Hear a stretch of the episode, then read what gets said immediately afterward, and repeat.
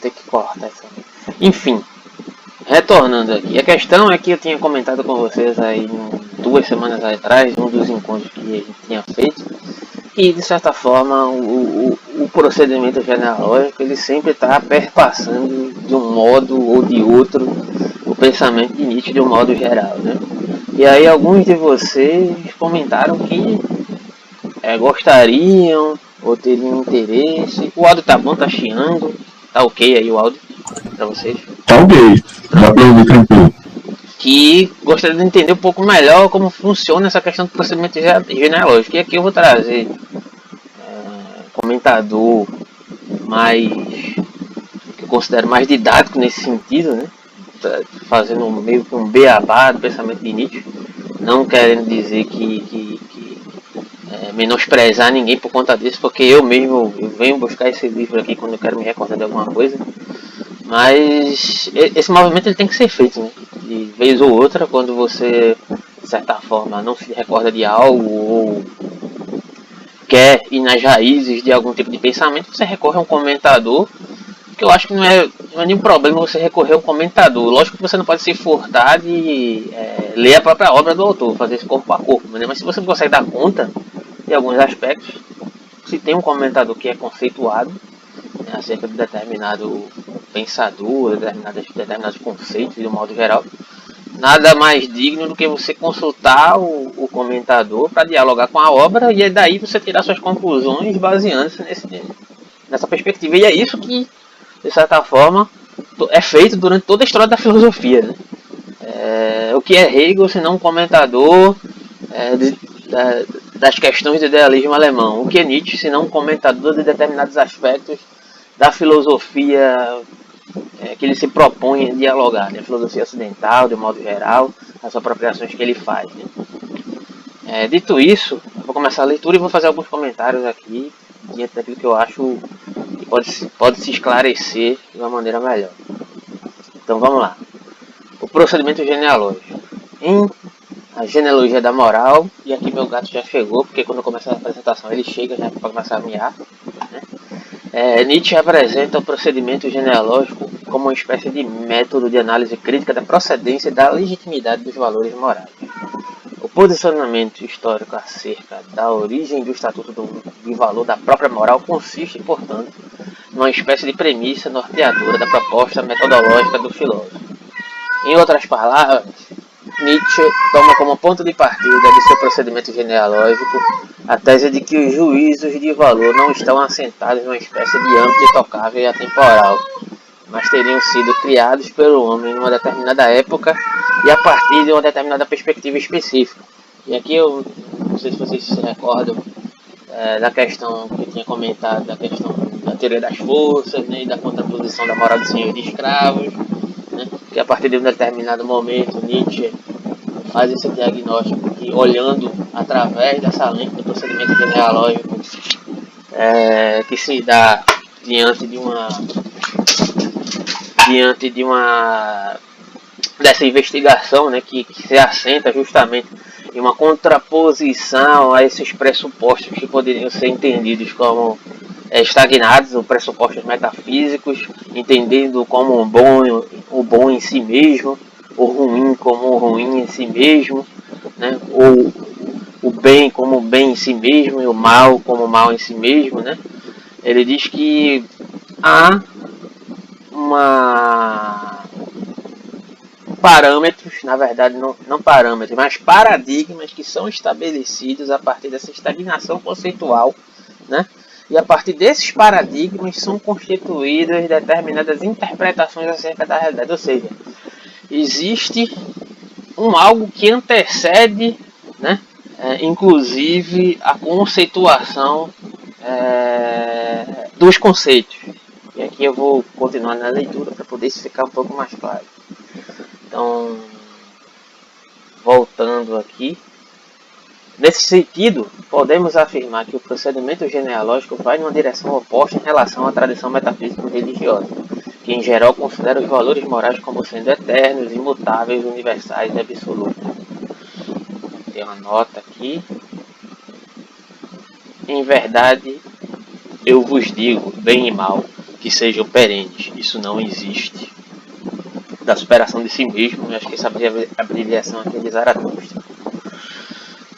Partindo desse pressuposto histórico, o filósofo vai então propor-nos uma dupla tarefa genealógica, que é está assentado naquilo que eu tentei elaborar anteriormente. Né?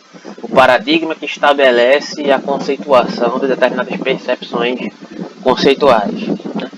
Indagar acerca da proveniência histórica de um dos valores morais, buscando revelar a partir de que perspectivas tais valores foram gerados, né? ou seja, os determinados paradigmas. 2. Avaliar os próprios valores por elas produzidos. No prólogo de Genealogia da Moral, Nietzsche deixa claro que para levar a cabo o seu procedimento genealógico é necessário percorrer um caminho que se inicia pela execução da primeira tarefa, isto é, o exame acerca das condições históricas que teriam engendrado os valores, que teriam engendrado os valores.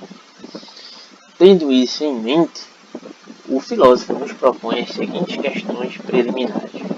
De que forma os paradigmas morais teriam sido gerados? Por que povos? Em que época? Em que condições se desenvolveram e se modificaram? Responder a estas indagações constituiria, portanto, em uma exigência primeira em relação a qualquer possibilidade de efetivação eh, da segunda tarefa do procedimento genealógico, isto é, a avaliação dos valores morais. Ou seja, é, antes de elaborar uma determinada perspectiva acerca dos supostos valores morais considerados como circunscritos na história, teríamos que dar um passo anterior. E esse passo anterior seria estabelecer né, em que condições paradigmáticas teriam se dado é, o estabelecimento de, desses determinados valores. Ou seja, justamente o que foi falado aqui. Em que condições esses paradigmas morais teriam sido gerados? Voltando às questões, né? Por que povos? Em que época? Em que condições se desenvolveram e se modificaram? Então, citando é, o prólogo de Genealogia da Moral. Enunciemos lá. Esta nova exigência, necessitamos de uma crítica dos valores morais. O próprio valor desses valores deverá ser colocado em questão. É justamente aquela questão de quando eu menciono, né? É, Nietzsche está questionando o valor dos valores, ou seja, as condições, retornando aqui, que esses valores foram gerados. Quais foram a, a, as questões estabelecidas ou os paradigmas morais é, que conduziam aquele determinado momento, né? Em que, por que povos, em que época, em que condições se desenvolveram e se modificaram. Só para ressaltar. Para isso é necessário um conhecimento das condições e circunstâncias nas quais nasceram, sobre as quais se desenvolveram e se modificaram. Prólogo de Genealogia da Moral. Continuando no texto. Conhecendo o seu solo histórico a partir do qual os valores foram gerados, pode-se-ia efetuar um juízo de valor acerca da perspectiva avaliadora que veio a engendrá-los e, por consequência, julgar os próprios valores por ela instituídos. Contudo, para efetivar esse julgamento, Nietzsche precisaria dispor de uma nova referência avaliativa. Essa referência deveria servir como um novo critério avaliador e teria de se localizar além das antigas referências que norteiam as perspectivas morais a serem avaliadas. Em outros termos, a avaliação acerca dos valores não poderia ser orientada pelos próprios valores da moral a ser avaliada, ou seja, pelos mesmos paradigmas, pois nesse caso estaremos ainda enredados nos critérios avaliativos da moral em questão. Para avaliar, por exemplo, os valores de bom e de mal de uma determinada perspectiva moral, seria necessária uma referência de valor que se colocasse para além deste bom e deste mal. É então procurando um âmbito que escapasse dos domínios da moral que Nietzsche vai encontrar este novo referencial é, no registro fisiológico importante aqui essa questão aqui é da fisiologia Nietzsche, né? que já foi elaborado em alguns momentos aqui nos nossos encontros. Posteriormente aqui eu posso deixar no grupo, na descrição, ou a gente pode discutir no decorrer é, da leitura. Uma nova referência que será utilizada para avaliar a moral será o nível de saúde do tipo de vida que produz determinados valores morais é sempre bom lembrar que a vida no contexto nietzscheano deve ser compreendida como vida corpórea, ou seja, vida imanente ao mundo terreno. Aqui não há espaço para se pensar uma vida que estivesse além do corpo e além do mundo terreno. Ou seja, essa questão da saúde é, estaria muito associada aqui, a grosso modo, aquela noção é, de amor fati, né? É, no qual afirma a vida como ela se dá no ambiente, na ambientação da imanência, né? não desejando é, um além-mundo, não desejando é, o nada, não desejando uma idealização, né? o que seria para Nietzsche um sintoma e um comprometimento da saúde da vida. Né? E em contraponto a isso, a vida saudável seria justamente o que estabelece esses determinados valores a partir de um pressuposto corpóreo e imanente. Já em Crepúsculo dos Vidas, o livro que estamos dentro do nosso grupo, Nietzsche vai então dizer que a vida seria o ponto de partida de toda e qualquer possibilidade de avaliação moral. Pois quem cria a moral sempre é, obviamente, um determinado tipo de vivência. Repetindo, em Crepúsculo dos Vidas, Nietzsche vai então dizer que a vida seria o ponto de partida de toda e qualquer possibilidade de avaliação moral. Pois quem cria a moral sempre é, obviamente, um determinado tipo de vivência. Todavia, o filósofo afirma que os viventes não criam valores de maneira uniforme, pois existiriam basicamente dois tipos de valores que são engendrados por duas formas de vida, formas de vida antagônicas.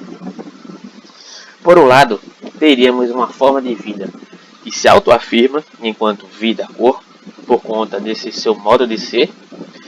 É, este tipo de vida geraria valores que afirmam e exaltam a vida. Por outro lado, a vida enquanto vida saudável, aqui, né? é, lembrando esse fator. Por outro lado, é, haveria uma forma de vida que nega a si própria e que, por conseguinte, criaria valores, criaria valores que depõem contra a vida, que se estabeleceriam como um tipo de vida doentia.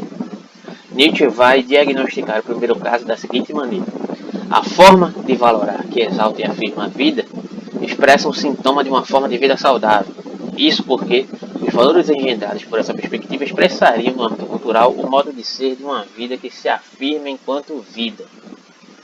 Contrariamente, os valores que propõem a negação da vida configurar-se-iam como uma expressão sintomática de um tipo de vida doente que está submetida a um desejo de perecimento do próprio corpo.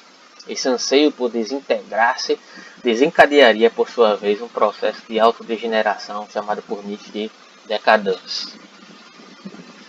E aí ele vai fazer uma elaboração acerca da, da questão da fisiologia, né? fisiologia enquanto sintoma, saúde e doença. Devemos estar atentos à subversão semântica a qual eles estão submetidos dentro do contexto nietzscheano. Doença, por exemplo, não é entendido aqui no sentido habitual, não é enfermidade propriamente dita. Isto porque a doença que Nietzsche se refere consiste numa espécie de disposição fisiológica de negação da própria vida corpórea foram os doentes e moribundos que desprezaram o corpo e a terra. Zaratustra dos transmudantes. Em outras palavras, a doença ocorreria quando um corpo é, desespera do corpo, citando Nietzsche. Inversamente, mas no mesmo contexto semântico, saúde seria a expressão da afirmação da vida corpórea pela vida corpórea. Inclusive, ao subverter os sentidos usuais desses termos, Nietzsche vai afirmar que a doença, na acepção tradicional, poderia até servir como ferramenta de expressão de uma saúde maior, para alguém tipicamente são. O estar enfermo pode ser até um energético estimulante ao viver, ao mais viver. É te amo, porque sou tão sábio. Contudo, para que a doença no sentido tradicional possa se converter num estimulante da vida, é preciso ser sadio o bastante no significado amplificado para este estímulo. Se levarmos em conta essas acepções acerca de saúde e doença, e também lembrarmos que Nietzsche compreende os valores morais como sendo frutos de avaliações de um tipo de vida específico, poderíamos dizer que a avaliação nietzschiana acerca de uma determinada moral seria, na verdade, um exame de sintomas que se revelam a partir das relações que essa moral estabelece com a própria vida. Moral é apenas sintomatologia melhoradores da humanidade, ao eleger é, saúde como novo referencial.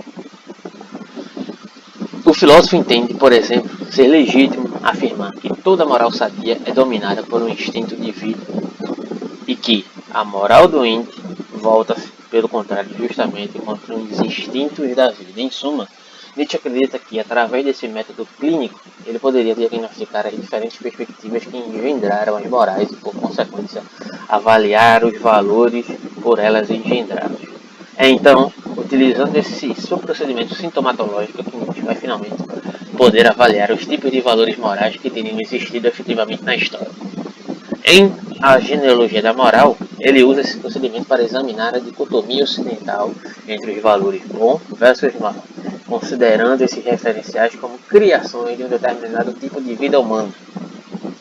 O filósofo questiona até que ponto eles têm sido salutares à nossa cultura, isto é, será que os valores da moral do Ocidente têm servido para o engrandecimento da vida? Ou será que estes valores não teriam efetivado exatamente o contrário, ou seja, degradado a vida. Citando Nietzsche, prólogo de Genealogia da Moral. Sobre que condições o homem inventou para si os juízos de valor bom e mau? E que valor tem? Obstruíram ao promover até agora o crescimento do homem? São indícios de miséria, empobrecimento degeneração da vida? Ou ao contrário, revela-se neles a plenitude, a força, a vontade de vida, sua coragem, sua certeza e seu futuro? Nietzsche vai propor a hipótese de que, no desenrolar da história ocidental, teriam existido dois modos de valorar diferentes, os quais teriam produzido efetivamente dois conjuntos de valores distintos. No primeiro plano, haveria um modo de valorar nobre que refletiria aquele modo de vida saudável. Essa nobreza, que não pode ser identificada de maneira absoluta com uma aristocracia de classe socioeconômica, poderia ser localizada em diferentes períodos históricos. Ela se expressaria, por exemplo, nas figuras da aristocracia guerreira da Grécia Homérica, nos membros da classe guerreira de Roma, na nobreza árabe e até mesmo na japonesa. De acordo com o filósofo, estes nobres teriam atribuído para si um valor bom. Essa autoatribuição seria consequência da valorização das suas próprias virtudes. O vigor, a exuberância, a força, a beleza, o poder, a vitalidade e etc. Portanto, na perspectiva dos nobres, os bons seriam eles próprios, isto é, os fortes, os belos, os poderosos, aqueles que predominaram. Né? Se a valoração do nobre teve como ponto de partida o próprio nobre e a autoafirmação de sua vitalidade, por outro lado, estes mesmos nobres bons teriam designado como ruins todos os que não dizem respeito à sua nobreza. E aí isso aqui já está trazendo a questão da transvaloração, se é que vocês se recordam como é que se dá, como é que se dão esses momentos a partir dessa, dessa, dessa contextualização, né? A partir dessa contraposição que, que se daria inicialmente através dessa eh, teoria das forças presente aqui também na noção de transvaloração e também presente na, na, na, inserção do diagnóstico genealógico que Nietzsche faz acerca da investigação do que seria uma saúde uma vida saudável e uma vida doente ou decadente.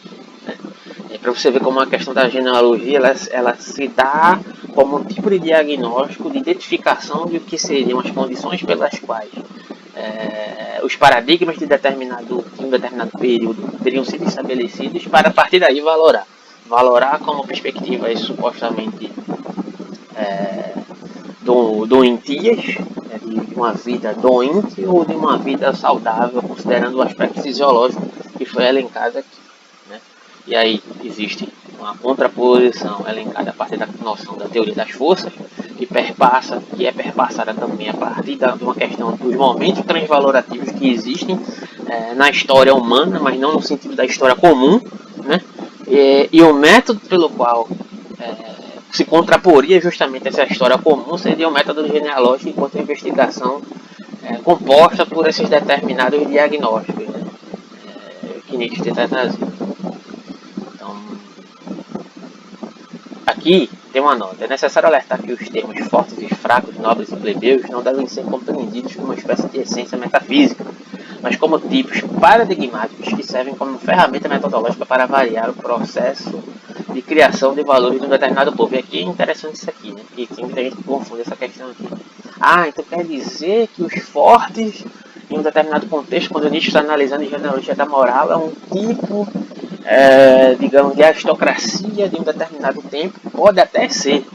Mas isso não constitui um tipo de forte que está elencado a um tipo socioeconômico, um tipo digamos até é, com determinadas características essencializadas, biológicas, né? É, com, com um tipo constituídas a partir de um tipo de eugenia, né? E aí é outra questão, né? Você pode até encontrar outros elementos de eugenia em Nietzsche, mas não a partir dessa questão, não a partir desse ponto aqui, porque não é o que ele está querendo trazer aqui. Não está querendo essencializar o tipo forte, né? Como muitas vezes as pessoas se assustam lá quando é abordada a questão da besta loura na genealogia da moral, né? Quando Nietzsche está provocando aquele determinado diálogo que pode ter seus problemas ali, mas costumam tender uma interpretação de uma, de uma suposta essencialização? Essa questão da besta loura lá na genealogia da moral. Né? Enquanto a besta loura seria justamente um diagnóstico que está ligado a essa a explicação que está contida aqui nessa nota. Né? É, não devem ser compreendidos como uma espécie de essência metafísica, mas como tipos paradigmáticos que servem como ferramenta metodológica para avaliar o processo de criação de valores de um determinado povo no momento histórico específico, ou seja, em um momento paradigmático específico, né, que determina a valoração dos valores daquela determinada época. Isso aqui consiste o procedimento genealógico. Né? Em outras palavras, ser fraco não consiste numa determinação essencial de um povo. E aqui você pode entender como povo, como raça, como... O próprio termo raça ele já é complicado. Né? Eu não gosto nem de utilizar mais é, é, esse termo raça, mas enfim. É Contudo, determinados valores criados por um povo num momento histórico específico expressariam a fraqueza da maneira de valorar deste povo e nesta época. Valorar fisiologicamente falando, valorar no sentido de uma vida saudável delegada à afirmação da corporeidade ou negação da corporeidade. Né? Retornando. O julgamento acerca do ruim seria então uma avaliação secundária decorrente de uma primeira autoavaliação afirmativa. Ruim seria tudo aquilo que não se identificasse com os bons ou os nobres de acordo com aquele determinado contexto paradigmático. Contudo, além dessa maneira nobre de valorar, teríamos também um modo oposto de engendrar valores, a saber, o modo dos que foram oprimidos e desvalorizados pelos nobres, ou seja, os escravos, doentes, negadores da vida, exuberantes. Este ponto de vista escravo, segundo Nietzsche, é caracterizado pela decadência, fraqueza, impotência, covardia e enfermidade, teria criado um conjunto de valores invertidos em relação aos valores dos nobres. Em outros termos, o que foi considerado virtude pelos nobres passou a ser concebido como vício na moral escrava. Para o escravo, o bom seria o fraco. E aí o segundo momento da questão da transvaloração, é quando o fraco percebe, percebe-se como fraco, então ele precisa é, transvalorar. Como é que ele vai transvalorar? Afirmando que ser fraco é, que é ser superior. Né? É o problema de Sócrates, é o que está sendo elencado lá em Sócrates, né? no Crepúsculo dos Ídolos, de certa forma. Sócrates, quando, quando você percebe como, como um miserável, como um, um indivíduo abominável, né? Nietzsche utiliza desse, dessa questão do, do adiome né? para é, criar o espantalho de Sócrates e poder dar força ao seu argumento nesse sentido. Né? É, ele diz que a partir disso é que Sócrates cria a noção de um além mundo, de uma justiça que existe é, é, é universalmente, etc. Uma série de contextos que são estabelecidos a partir dessa concepção no qual Sócrates vai se sobrepor. Né? Então, prosseguindo aqui, para o escravo, o bom seria o fraco, o sofredor, o doente, o humilde, enquanto que o forte, o dominador, o poderoso seria o mal. Nietzsche, entretanto, não considera que esse modo escravo de valorar constitui-se constituir-se-ia como uma simples invenção inocente. Se, por um lado, a moral dos nobres teria nascido de uma autoafirmação espontânea, a moral dos escravos, por outro lado, teria se originado a partir do ressentimento. Este entendido como uma espécie de ódio, fruto da invídia e da impotência dos escravos decadentes em relação aos nobres, por serem incapazes, fracos e impotentes frente à opressão dos nobres. Os escravos teriam criado uma moral invertida que serviu instrumento para efetivar uma vingança imaginária contra os nobres. A incapacidade de resistência torna-se aí a moral. Prosseguindo, e aqui eu já, já estou perto de finalizar já, de, de leitura, levando em conta esse caráter revanchista de ressentimento, podemos afirmar que enquanto toda moral nobre nasce de um triunfante sim a si mesmo, a moral escrava já de início diz não é, a um fora, a um outro, um não eu.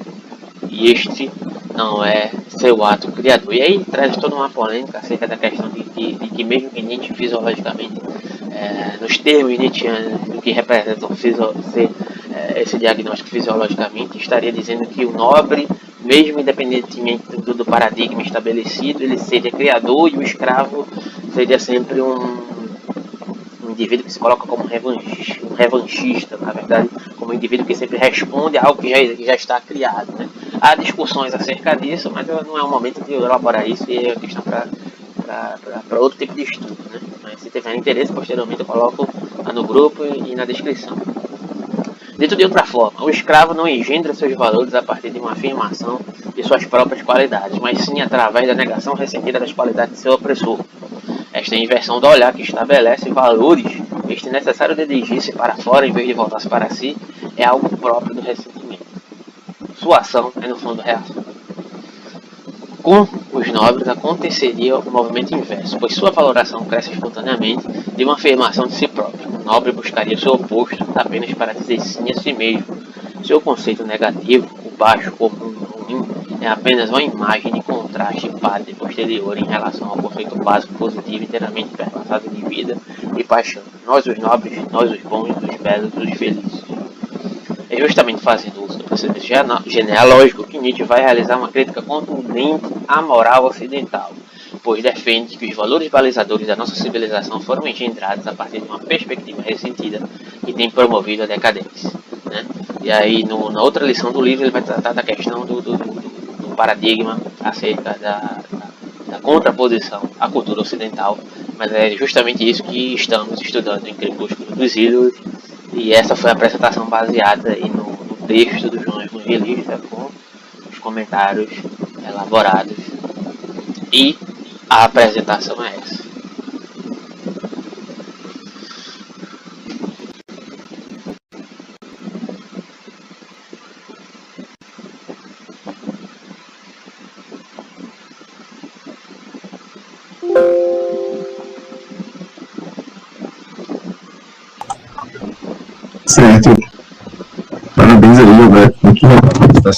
Tá me ouvindo aí? Tô, tô. Beleza. Então aí a gente abre um espaço para perguntas, questões, né? Pode ser? Pode ficar à vontade aí. O, o- acho que o Gabriel perguntou alguma coisa aqui no chat, né, Gabriel? Quer falar aí? O chat eu tenho uma dificuldade de, de, de olhar, quem puder ler aí, pode falar. Opa, é, posso falar aqui? É, é porque o que eu escrevi aqui são coisas bem mais técnicas. É porque o, o Alberto, em um momento aqui, ele falou da besta loura, mas só. É, eu não. Não é mesmo. Sabe o dicionário Nietzsche? Eu queria saber se lá tem esse termo de é, besta loura para que talvez facilitaria a nossa compreensão, talvez tenha alguma coisa que possa Olha, contribuir a para questão é o seguinte, a questão da besta loura é uma questão complicada e a gente teria que ir para a questão da, da- do trecho da genealogia da moral e para poder fazer isso aqui agora gastaria muito tempo, né? Mas aí o que, é que eu posso fazer? Eu posso em outro encontro trazer especificamente esse trecho da genealogia da moral e trazer a definição ou as interpretações acerca, as interpretações passíveis acerca dessa noção da besta loura para poder a gente discutir, porque se for fazer Tem isso um inclusive bem polêmico, né? Essa, essa questão aí, né? Porque parece que tem várias de interpretações, né? Não, é polêmico porque não fica. Assim, pra mim. exi- Existem interpretações acerca dessa noção da besta loura. Né? Existem comentadores que advogam acerca de uma. Por mais que não haja uma, digamos, uma essencialização, mas é, enxergam ali traços é, de eugenia nessa composição dessa besta loura, como se Nietzsche tivesse, de certa forma, fazendo uma uma justificação da barbárie, digamos assim, né? Mas na minha interpretação não é isso que acontece. Ele está fazendo uma elencação. Se existir Nietzsche uma, uma, uma, uma tendência a algum tipo de eugenia, não é a partir desse caminho, né? Não é a partir desse caminho, porque na verdade é- esse julgamento ele se dá muito mais por uma dificuldade de interpretação desse texto, desse trecho da genealogia da moral, do que de fato uma eugenia contida em Nietzsche a partir desse trecho. Você vai encontrar é, aspectos de racismo aí nesse trecho, desse trecho vai, vai, é, talvez acho que nem propositalmente, mas devido ao contexto histórico e aqui não querendo salvar Nietzsche da acusação, mas é o contexto histórico no qual ele está incluso. Se hoje em dia nós enquanto supostos indivíduos esclarecidos reproduzimos racismo estrutural, quem dirá Nietzsche no século no século retrasado, né? unido pela, pela, pelas noções de raça, ainda mais no diálogo que ele estava vendo naquele determinado período, mas isso não quer dizer que Nietzsche era, pelo menos nesse trecho, estava defendendo um tipo de, de, de, de exclusão racial. Estava fazendo um diagnóstico acerca de, todo, de tudo aquilo que é linkado no aspecto da genealogia da moral, que minimamente foi explorado aqui, é, para estabelecer o que seria esse paradigma de uma esse paradigma que foi estabelecido a partir desse contexto de análise histórica, né? enquanto vida saudável, estabelecida como vida saudável, e vida doentia através do processamento genealógico. E aí ele usa vários exemplos, né? que ali, dentro daquele determinado contexto, a besta loura ela é representada como um tipo, é, digamos, associado uh, a um tipo que foi diagnosticado a partir de um determinado paradigma, né? Mas aí também existem, é, é, é, existem vários outros estereótipos que ele elenca ao lado da besta loura, mas a besta loura naquele determinado contexto, é, principalmente quando você recorda, associa diretamente a besta loura ao nazismo, né? É, é o que marca na sua mente, né? o que vai marcar, o que vai ficar gravado.